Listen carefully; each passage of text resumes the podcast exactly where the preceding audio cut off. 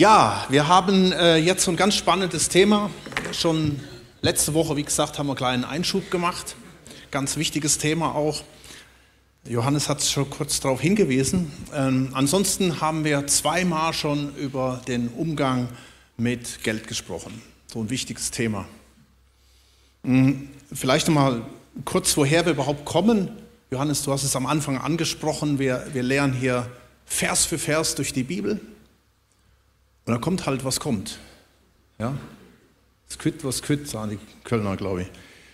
Ähm, und dann kommen auch so Texte wie vor drei Wochen oder vier Wochen war das, wo wir angefangen haben und dann sind wir irgendwie mehr tiefer reingetaucht. Und ich will eine kurze Wiederholung mal geben. Äh, Jakobus 5, da hieß es im Vers 1, ihr, ihr also Geld geht es ja heute, genau, Umgang mit Geld, ihr Reichen weint und heult über euer Elend, das über euch kommt. Euer Reichtum ist weg und euer Gold und Silber ist verrostet. Wir haben uns angeschaut vor drei Wochen, dass Reichtum und Wohlstand nicht sicher ist. Da muss man keine Predigt drüber halten, das wissen wir mittlerweile. Ja? Und dass das alles ganz, ganz schnell weg sein kann. Und das Geld oft so eine Macht ausübt, die Menschen abhängig macht, die Menschen versklavt.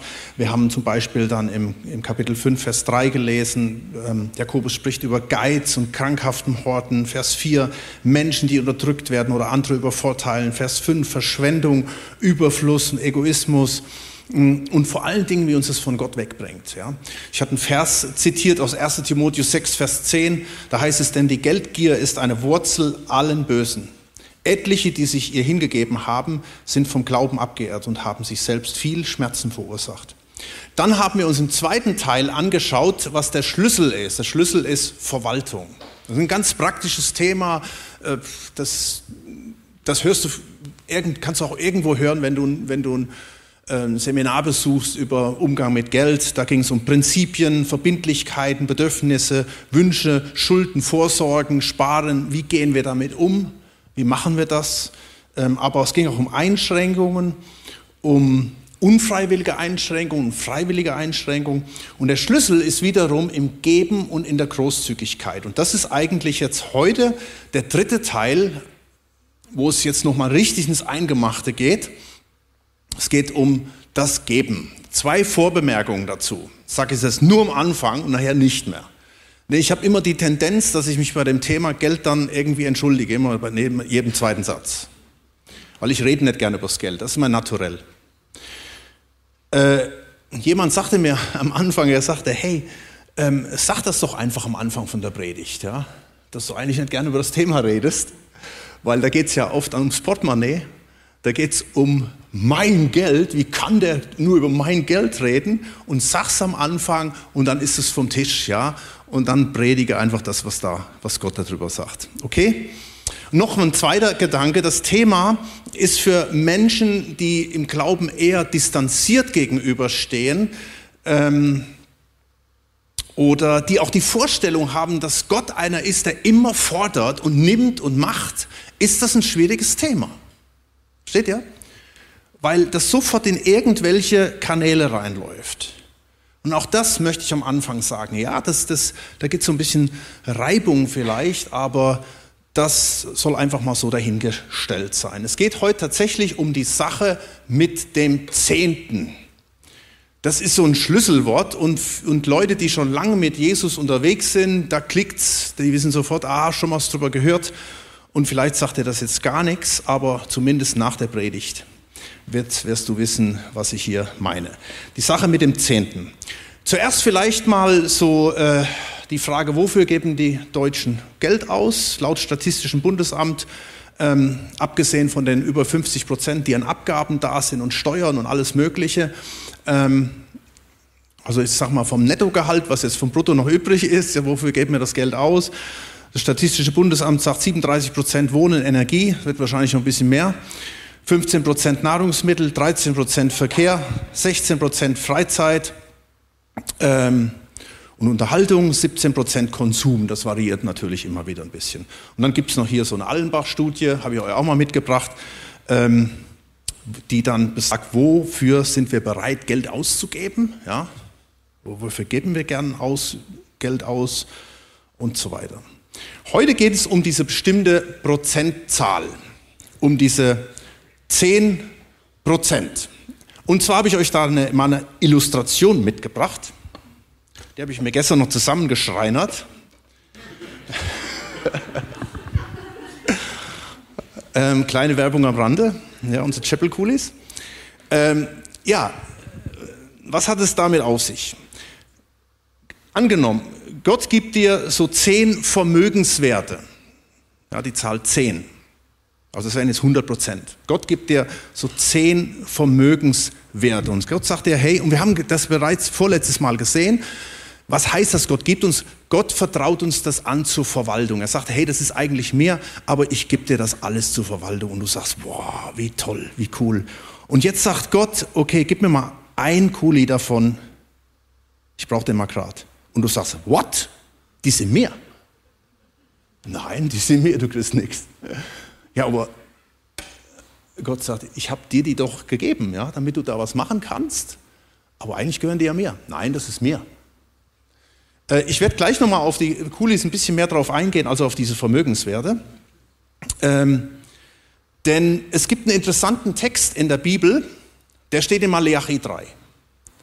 Und wie gesagt, für einige ist es sehr bekannt, anderen sagt das jetzt erstmal gar nichts. Und dieser Text spricht von dem sogenannten Zehnten, damit wir mal wissen, wo es da überhaupt drum geht. Ich habe den jetzt nicht mitgebracht auf der Folie, ihr könnt das äh, nachlesen, wenn ihr eine Bibel oder eine App dabei habt oder hört euch das jetzt einfach an. Und zwar beginnt dieser Text in Malachi 3 mit dem Vers 6, da steht folgendes. Denn ich, der Herr, verändere mich nicht. Deshalb seid ihr, die Kinder Jakobs, nicht zugrunde gegangen. Achtung, das ist ganz wichtig. Gott verändert sich nicht, auch nicht seine Prinzipien. Und hier spricht er explizit von Jakob, den Kindern Israels. Israel, das kannst du auf der Landkarte sehen. Gott verändert sich nicht. Gott hat damals Versprechen gemacht, vor, vor 4000 Jahren seinem Volk, den, den Juden gegenüber. Und jetzt siehst du 1948, wie die alle zusammenkommen. Und da entsteht plötzlich eine Nation, da ist eine totgeglaubte Sprache, die kommt wieder zum Leben. Und du sagst, was geht denn da ab? Das ist etwas, wo du siehst, wo Gott sagt, schaut mal, ich verändere mich nicht. Was ich mal gesagt habe, da stehe ich auch zu. Und das gilt auch dann für uns, für seine Kinder, für seine Nachfolger. Erstmal, erstes Prinzip, ganz wichtig für uns alle. Gott verändert sich nicht. Deshalb seid ihr die Kinder Jakobs oder auch wir, die wir auch uns als Nachfolger Jesu bezeichnen, als Kinder Gottes. Darum gehen wir nicht zugrunde. Darum beten wir für die Leonie, ja, dass, dass, sie, dass sie das erlebt und dass der Engel Gottes vor ihr hergeht, dass sie ihn erleben kann. Alles Gute kommt von Gott. Und wenn ich hier diese Vermögenswerte sehe, das ist so, Gott sagt, guck mal, das, ich gebe dir so viel, ich vertraue dir das alles an. Du lebst in einer Wohlstandsgesellschaft, du hast einen super Job und ich versorge dich, dass du heute hier morgen, heute Morgen hier sitzt. Das ist mein Beweis, dass ich dich versorge. All das, was du hier vor dir hast, ja, diese Vermögenswerte. Ja, Du könntest sagen, das habe ich mir verdient. Aber das ist so ein, so ein Symbol. Als, als Christen sagen wir, es kommt von Gott. Und wir wissen, wie schnell das sofort weggehen kann. Ja? Also ein ganz wichtiges Prinzip. Aber Gott hat hier den Juden was mitzuteilen, den Israeliten. Er sagt dann weiter, seit den Tagen eurer Väter seid ihr von meinen Satzungen bzw. Prinzipien abgewichen und habt sie nicht befolgt. Kehrt um zu mir, so will ich mich zu euch kehren, spricht der Herr der Herrscharen. Also, es gibt immer Prinzipien. Es gibt bei Gott Prinzipien, Satzungen, Prinzipien. Und wir wissen das. Es gibt auch im Leben Prinzipien, denen wir folgen müssen. Ja? Und wenn du in die falsche Richtung läufst und beachtest nicht die Prinzipien, dann wirst du irgendwo ein falsches Ziel verfolgen oder wirst gegen die Wand laufen. Ja? Man könnte das verschiedene Bereiche nennen. Das gilt im Beruf, das gilt in der Ernährung, in der Gesundheit, das gilt aber auch in den Finanzen und das gilt auch bei Gott. Und da müssen wir irgendwann an einen Punkt kommen, wenn du irgendwo in eine Beratung kommst, du hast das Leben irgendwie nicht richtig gelebt, dann sagt dir jemand, hey, du musst eine Kurskorrektur machen, du musst in eine andere Richtung laufen. Du hast dein Ziel verfehlt. Seht ihr? Und das ist so ein bisschen jetzt Glaubensgrundkurs, ja. Das ist die Bedeutung von Sünde. Das Wort Sünde heißt übersetzt Zielverfehlung, nichts anderes. Und deswegen braucht es diese Korrektur. Und darum sagt Jesus immer wieder, auch in seinem Wort, äh, sagt, als Jesus kam, heißt es, kehrt um, tut Buße und glaubt in das Evangelium. Jesus ist gekommen, damit wir in die richtige Richtung gehen. Ja, das ist mal dieses, dieses Grundsätzliche. Und das ist das aller, aller Entscheidendste, was man zuallererst mal sagen muss, worum es geht. Ja, ihr habt die Satzungen verlassen, die Prinzipien verlassen. Und dabei geht es nicht um Religiosität, dabei geht es nicht um gute Taten, sondern dass wir kennen, dass wir in der falschen Richtung unterwegs sind und dass wir diese Korrektur brauchen. Die Bibel spricht davon in Römer 6, Vers 23, der Lohn, den die Sünde zahlt, also diese Zielverfehlung, was, was ist das Ergebnis, ist letztendlich der Tod. Aber das Geschenk Gottes ist das ewige Leben in Christus Jesus, unserem Herrn. Und darum hat Jesus diesen Preis bezahlt. Das ist das Grundsätzliche, das ist das Aller, Allerwichtigste. Dass ich diese Entscheidung treffe und alles, was danach kommt, ist freiwillig. Auch das Thema, was ich euch jetzt heute weitergebe, das sind Gottes Prinzipien, dass er sagt, ich möchte, dass du ein gutes Leben führst. Ich möchte, dass du im Segen lebst. Aber ich kann mich dafür entscheiden oder dagegen. Aber das, was ich eben gesagt habe, das ist das wesentliche Prinzip. Und das, was jetzt kommt, das ist ein Spezialthema, für die Menschen, die sagen, so, und was kommt jetzt? Was kann ich noch tun? Wie kann ich, wie kann ich äh, dich noch besser begreifen? Nicht, wie kann ich noch heiliger werden? Oder wie kann ich mir mein Heil verdienen, indem ich irgendwie Kohle gebe oder so? Darum geht es gar nicht. So, und jetzt sagt er, wir haben ja gerade da Bezug drauf genommen, im Vers 7, ihr seid von meinen Satzungen abgewichen. Und das ist ja das Volk Gottes. Und die fragen natürlich, okay, wo sind wir denn abgewichen? Und jetzt sagt Gott seinem Volk, also Vers 7, aber ihr fragt, worin sollen wir umkehren? Und jetzt stellt Gott eine Gegenfrage, Vers 8, darf ein Mensch Gott berauben, wie ihr mich beraubt? Und sie so, hä? Vers 8, aber ihr fragt, worin haben wir dich denn beraubt? Wir sind doch dein Volk, wir sind eine Elite, ja, dein auserwähltes Volk, wo haben wir dich denn beraubt? Und dann sagt Gott, in den Zehnten und in den Abgaben. Und dann fordert Gott sein ganzes Volk wieder heraus, bringt den ganzen Zehnten. Also, er spricht explizit von zehn Prozent ihrer Einnahmen. Ganz, ganz praktisches Thema. Zehnten und den Abgaben. Und wohin? Vers 10, in das Vorratshaus, damit Speise in meinem Haus sei. Für die Juden war das ganz klar, das ist das, wo sie ihre geistliche Ausrichtung und Heimat haben. Der Tempel und später natürlich auch die Synagogen, da wurde der Unterhalt im Tempel für bezahlt, die Leviten, die Priester wurden versorgt und auch noch die Unterstützung für die Armen, für die Witwen und Waisen, die alle ähm, Unterstützung brauchten. Also es war ein richtiges Sozialsystem, kann man eigentlich sagen. Es war Gottes Anweisung gewesen. Und warum das Ganze? Nun, man könnte sagen, zur Versorgung. Ja, aber es gibt eine viel tiefere Bedeutung. Warum das Ganze steht dann im Vers 10. Und prüft mich doch darin, spricht der Herr der Herrscher. Hier geht es um eine Prüfung. Wir alle wissen, was eine Prüfung ist. Nur ein einziges Mal in der Bibel steht hier an einer Stelle, prüft mich. Eine Prüfung. Wir dürfen Gott prüfen. Ja, also diese, diese Prüfung, ich müsste sie nochmal anhand von meinem super Gegenstandslektion hier erklären. A, Gott prüft sein Volk. Gott prüft sein Volk. Habt ihr kapiert, dass das hier alles von mir kommt? Ja, dass eigentlich hier das so aussehen würde, wenn ich nicht da wäre. Versteht ihr? Gott sagt, habt ihr das kapiert, dass ich euer Versorger bin? In 5. Mose 8, Vers 12 steht, hey, ganz am Anfang von der Bibel, damit nicht, wenn dein Silber, und dein Gold sich mehrt und alles, was du hast, mehrt sich und dass dein Herz sich dann überhebt und du den Herrn, dein Gott, vergisst, der dich aus dem Land Ägypten herausgeführt hat, aus dem Haus der Knechtschaft und damit du nicht in deinem Herzen sagst, meine Kraft und meine Stärke haben das getan und meine Hand haben diesen Reichtum verschafft. So gedenke doch an den Herrn, dein Gott, denn er ist es, der dir die Kraft gibt, solchen Reichtum zu erwerben. Das ist das Grundprinzip. Also zu verstehen, Test 1, Gott prüft sein Volk. Habt ihr das Prinzip gecheckt? Test 2, Gott sagt, seinem Volk prüft mich. Jetzt prüft mich mal. Vers 10. Jetzt gebt doch mal nur diesen, diesen eines, eine Ding da. Ja? Nur mal dieses eine Ding. Ihr habt ja eigentlich genug noch. Prüft mich doch darin, spricht der Herr der Herrscher, ob ich euch nicht die Fenster des Himmels öffnen und euch Segen überreicher Fülle herabschütten werde. Und ich will für euch den Fresser schelten, dass er euch die Frucht der Erde nicht verderbt, dass euch der Weinstock und dem Feld nicht, unfrucht, nicht fruchtleer bleibt, spricht der Herr der Herrscher. Und alle Heidenvölker werden euch glücklich preisen, denn ihr werdet ein Land des Wohlgefallens sein. Ein Land, wo Milch und Honig regnet, ja, so kann man noch mehr, mehr Dinger da einsetzen. Dass Gott sagt, hey, prüft mich doch einfach.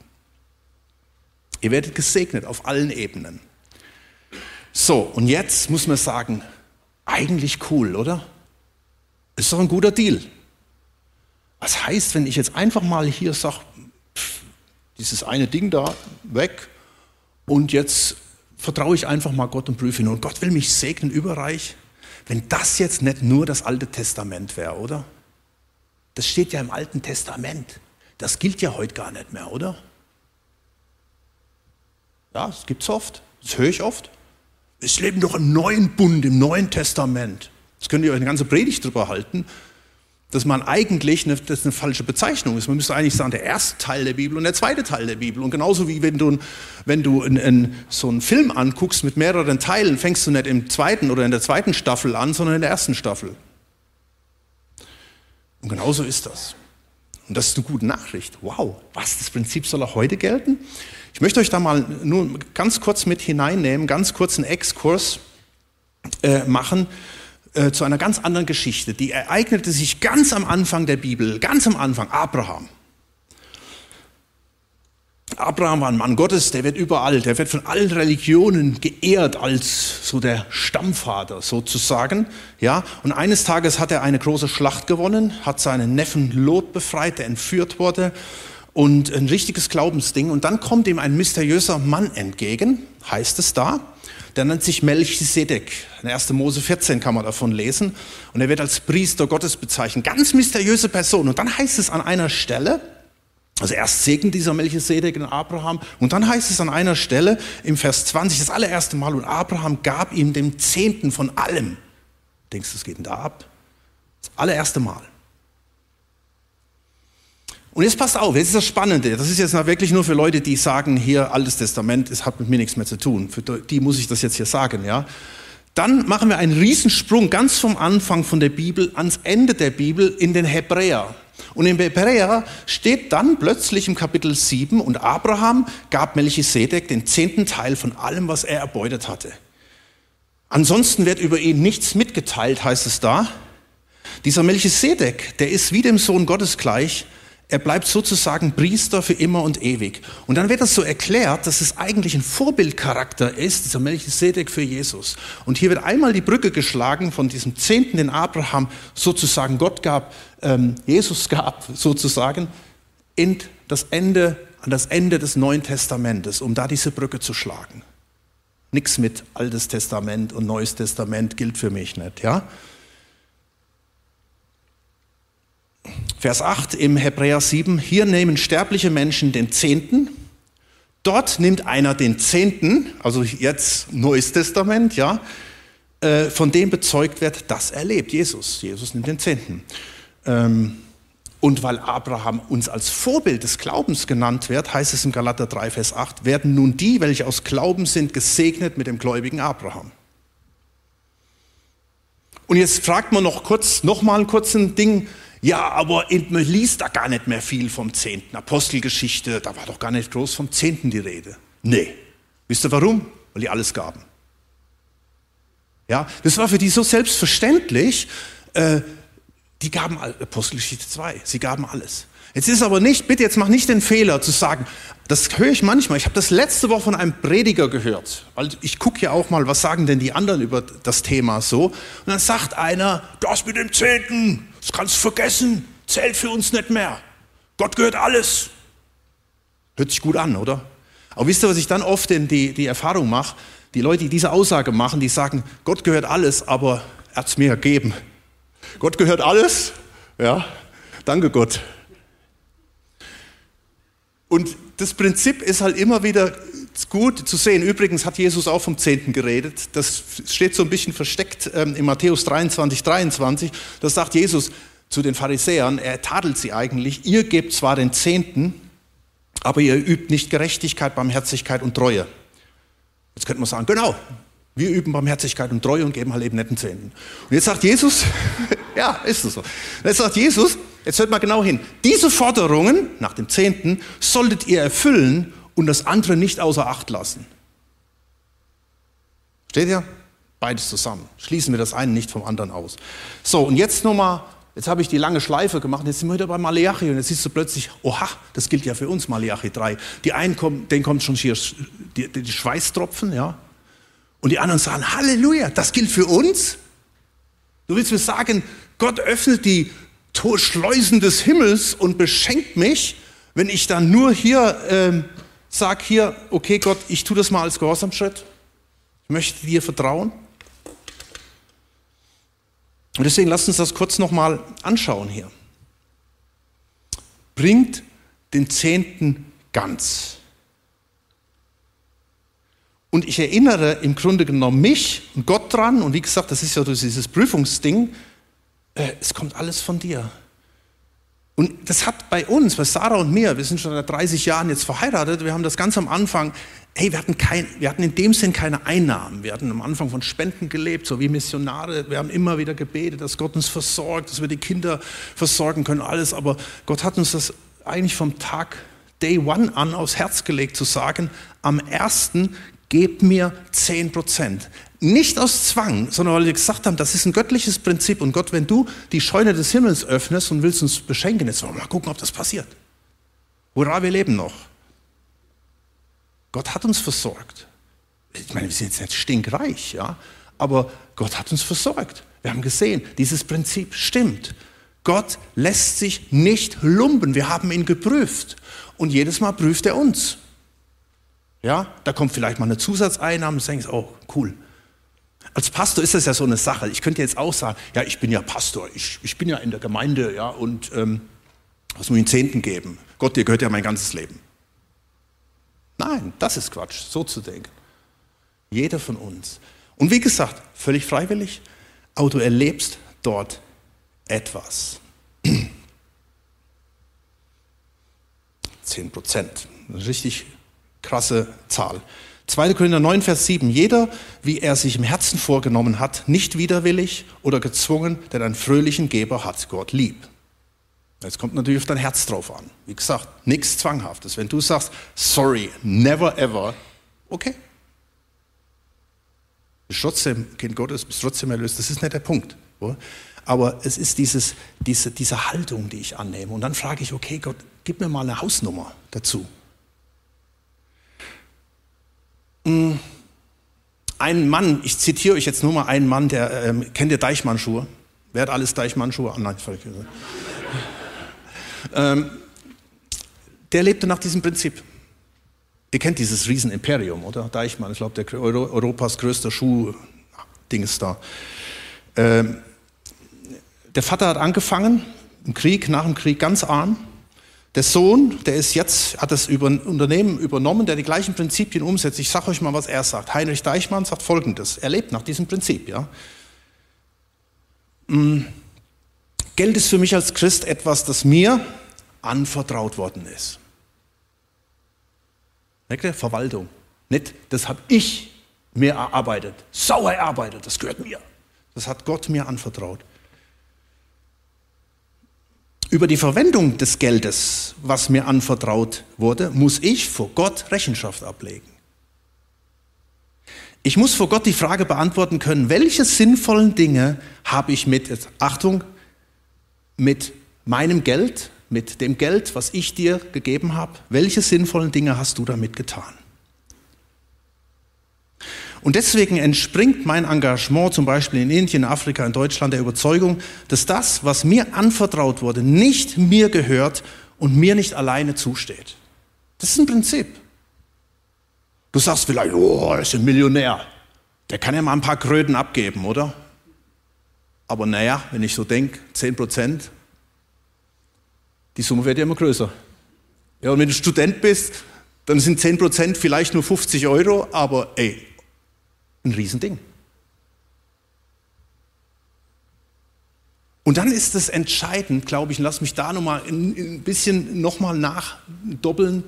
Hier heißt es ins Vorratshaus. Tatsächlich beginnt das da, da, wo du deine geistliche Nahrung bekommst. Ja, da, wo dein Haus ist, da, wo du geistliche Nahrung holst, deine Gemeinde. Das ist etwas, was manchen nicht so einfach fällt, weil es ist eine Sache zu sagen, ich gebe einen Teil, 10 Prozent, und zu sagen, Gott, ich gebe es dir. Und ich will jetzt nicht da noch ein großes Dankeschön zu haben. Das ist ja einfacher, meinetwegen World Vision oder Open Doors oder so irgendwie, oder Missionares in der Hand zu drücken, von dem du vielleicht jeden Monat hörst, hey, vielen, vielen Dank, vielen, vielen Dank, das ist gut. Auch die Leute brauchen Unterstützung. Das ist völlig klar. Aber es beginnt erstmal da, wo deine geistliche Heimat ist. Da zu geben. Wir haben letzte Woche zum Beispiel, das gilt auch für uns als Gemeinde, wir als Gemeinde geben dann auch wieder 10 Prozent nach außen.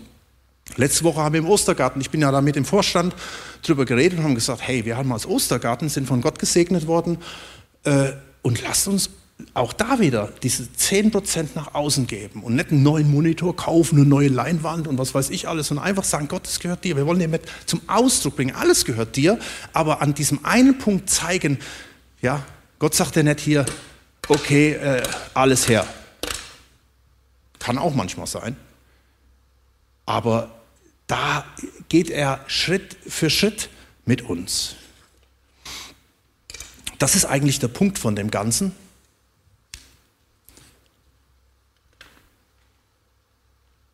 Und wie gesagt, dann am Schluss dieses prüft mich. Hast du das Prinzip gecheckt? Prüf mich Prüf Gott da drin. Und ich glaube, das löst einen ein Stück weit von dieser Macht des Mammon. Sorry, das ist, das ist so. Geld hat Macht. Und ich zitiere euch jetzt so gegen Schluss mal noch einen Auszug. Ah, nee, ich wollte euch noch was vom Heinz Horst Deichmann zitieren. Das ist nämlich der Vater vom Heinrich Deichmann, dem Gründer. Der hat mal gesagt, Geld ist ein guter Diener, aber ein schlechter Herr. Geld ist ein guter Diener, aber ein schlechter Herr. Amen. Ähm, ich lese euch mal was vor aus dem, aus dem Buch Auszug ähm, Mäusen, Motten und Mercedes. Kennt das jemand? Guter Titel, ne? Hm. Der Earl Pitts schreibt darüber, ich lese euch doch mal vor, das Geben des Zehnten bricht die Macht des Mammon und nimmt dem Geld seine besonderen heiligen Kräfte weg, die wir ihm so gerne zuschreiben. Geld wurde von Menschen zum Kaufen und Verkaufen gemacht um dadurch etwas von gleichem Wert zu bekommen. Wenn wir nun Geld geben, ohne ähm, eine gleichwertige Gegenleistung zu erwarten, stellen wir dieses Geld Gott und seinen Absichten zur Verfügung. Der Mammon, ja, Mammon ist immer eine Bezeichnung, wenn das Geld zum Gott wird. Der Mammon versucht uns weiszumachen, dass wir damit Kaufkraft verloren haben. Ist eigentlich logisch, ja? Wenn ich hier was weggebe, dann habe ich plötzlich weniger äh, Kaufkraft. Da. Doch wir erklären dem Mammon damit, dass Geld in unserem Leben keine Macht hat.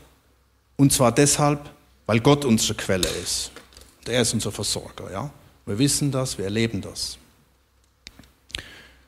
Und obwohl weder Gott noch die Gemeinde auf unser Geld angewiesen sind, gebraucht Gott das Geben des Zehnten auch als einen Hauptkanal, durch den die Arbeit sich ausbreiten kann.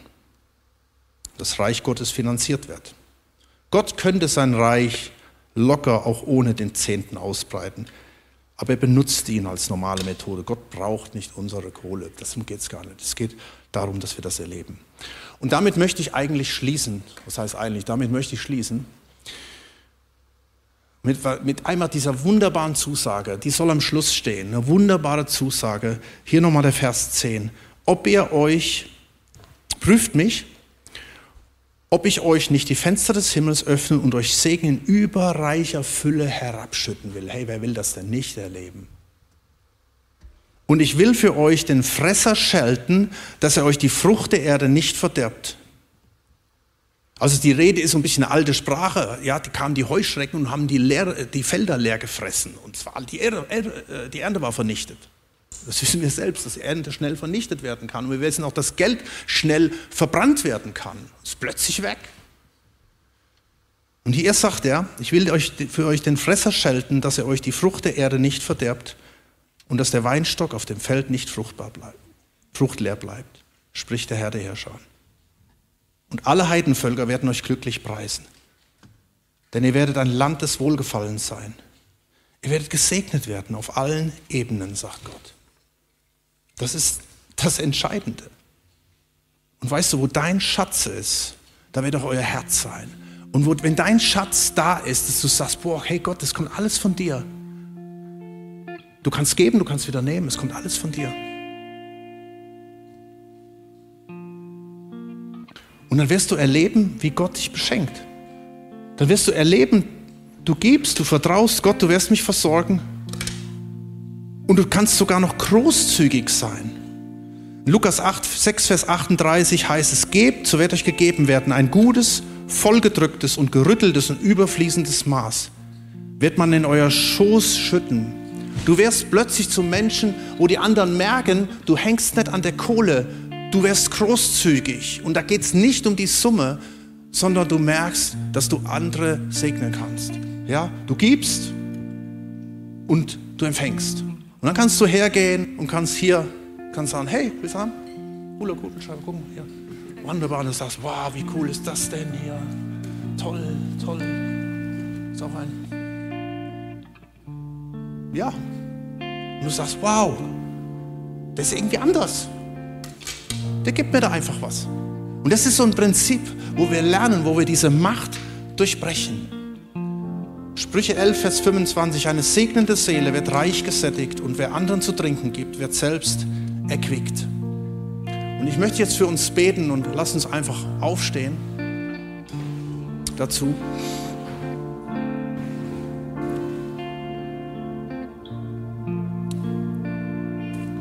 Und ich möchte dir 2. Korinther 9, Vers 8 zusprechen. Da geht es auch eigentlich um die Thematik, aber um viel mehr. Da heißt es, Gott hat die Macht, dich mit all seiner Gnade zu überschütten. Das ist dein Gott. Damit du in jeder Hinsicht und zu jeder Zeit alles hast, was du zum Leben brauchst. Weil er dein Versorger ist. Er weiß, was du brauchst. Und wenn du auch den Eindruck hast, das Ding ist leer hier. Du kommst hin und sagst, wow, hey, Gott, Gott, da ist ja gar nicht mehr viel da. Und dann möchte ich dich ermutigen, einfach das alles hinzulegen. Sag, Gott, ich komme mit dem wenigen, was ich habe. Und hier hast du mein Leben. Und ich möchte neu aus deiner Segnung leben. Ich möchte dich erleben. Damit ihr sogar noch auf verschiedene Weise Gutes tun könnt. Und du erlebst, dass Gott dich nicht im Stich lässt, dass er dich versorgt. In der Schrift heißt es ja, es wird hier zitiert, von dem, der in Ehrfurcht vor Gott lebt, er teilt mit vollen Händen aus und beschenkt die Bedürftigen. Das Gute, das er tut, hat für immer Bestand. Und ich möchte es aussprechen über dich, dass dein Leben Bestand haben soll. Dein Leben hängt nicht von deinem vollen Portemonnaie ab oder von deinem leeren, egal. Vielleicht bist du ein Mensch, der gerade im Moment mega wenig hat und alles. Aber all das soll dich dahin führen, dass du dein Leben ihm anvertraust. Komm zu ihm und vertrau dich ihm an. Ich habe ganz am Anfang gesagt, es beginnt mit, dieser, mit diesem Ruf von Jesus. Tut Buß und glaubt an das Evangelium. Kommt zu mir, alle, die ihr mühselig und beladen seid. Ich will euch Ruhe geben.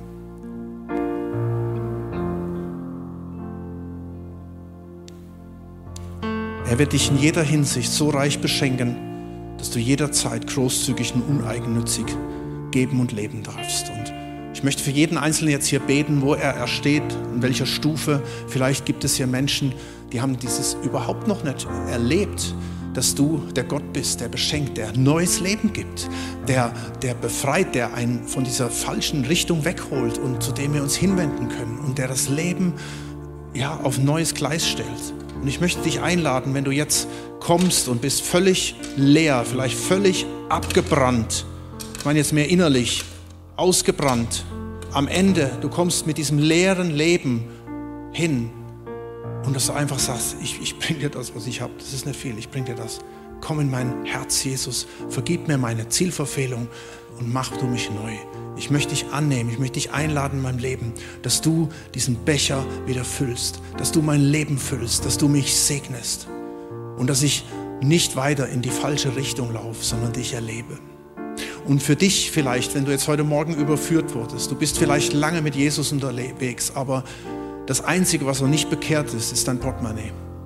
Da möchte ich dich einladen, kehr um, kehr um und geh diesen Weg und kündige ein für alle Mal diesem Mammon seine Macht. Nicht Geld soll die Macht haben, Jesus soll die Macht haben und beginne damit, das zu tun. Ich weiß, das betrifft einige.